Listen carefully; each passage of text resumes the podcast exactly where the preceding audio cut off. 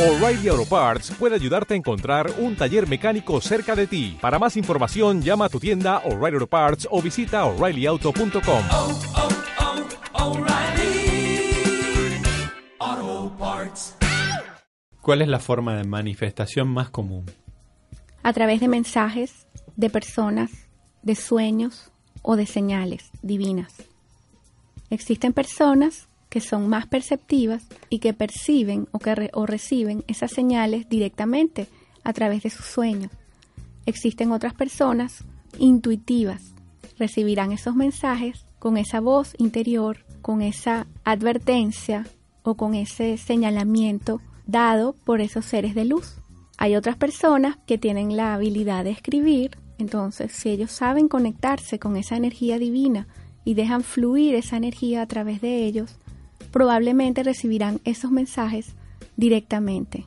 Cuando hablamos de visiones o de manifestaciones en este plano, los percibimos en su total y absoluta grandeza. Nos podemos asustar, nos podemos sorprender, pero ante todo, lo mejor es estar relajados, tranquilos y confiados, porque son seres que nos aman incondicionalmente.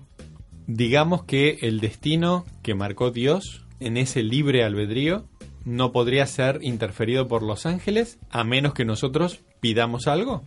Por supuesto, los ángeles solamente van a asistir o van a acudir a nuestro llamado si nosotros se lo permitimos. Ellos desean y están allí pendientes de nuestras decisiones, hasta la más pequeña. Sin embargo, si nosotros nos equivocamos o elegimos otro camino, ellos no pueden hacer absolutamente nada. ¿En cuánto o en qué medida pueden modificar los ángeles el libre albedrío que tenemos los seres humanos mortales? En ningún momento. Los ángeles no pueden interferir ni intervenir con nuestro libre albedrío. El libre albedrío es un atributo solamente humano. Somos nosotros libres de tomar las decisiones y de elegir el camino que vamos a seguir.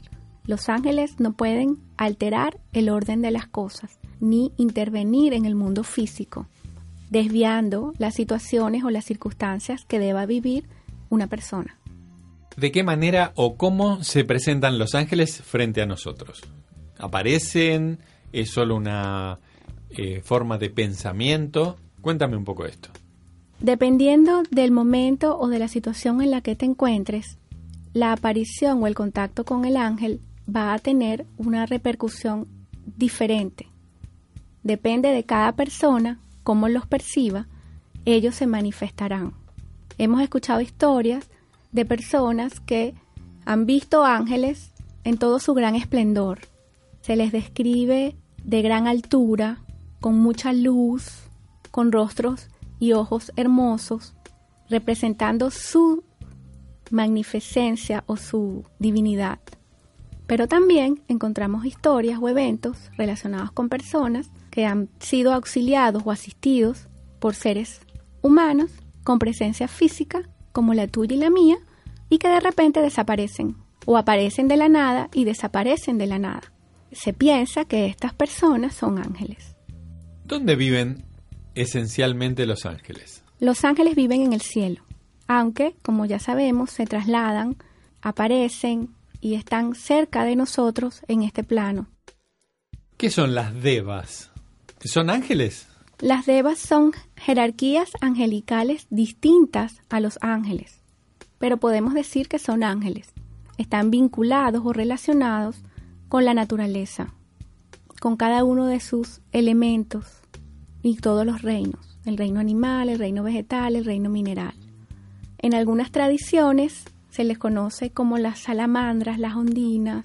En otras tradiciones a estos mismos seres se les han atribuido otros nombres como duendes, gnomos, elfos. Todos estos nombres han sido creados por los seres humanos para relacionarlos con la naturaleza.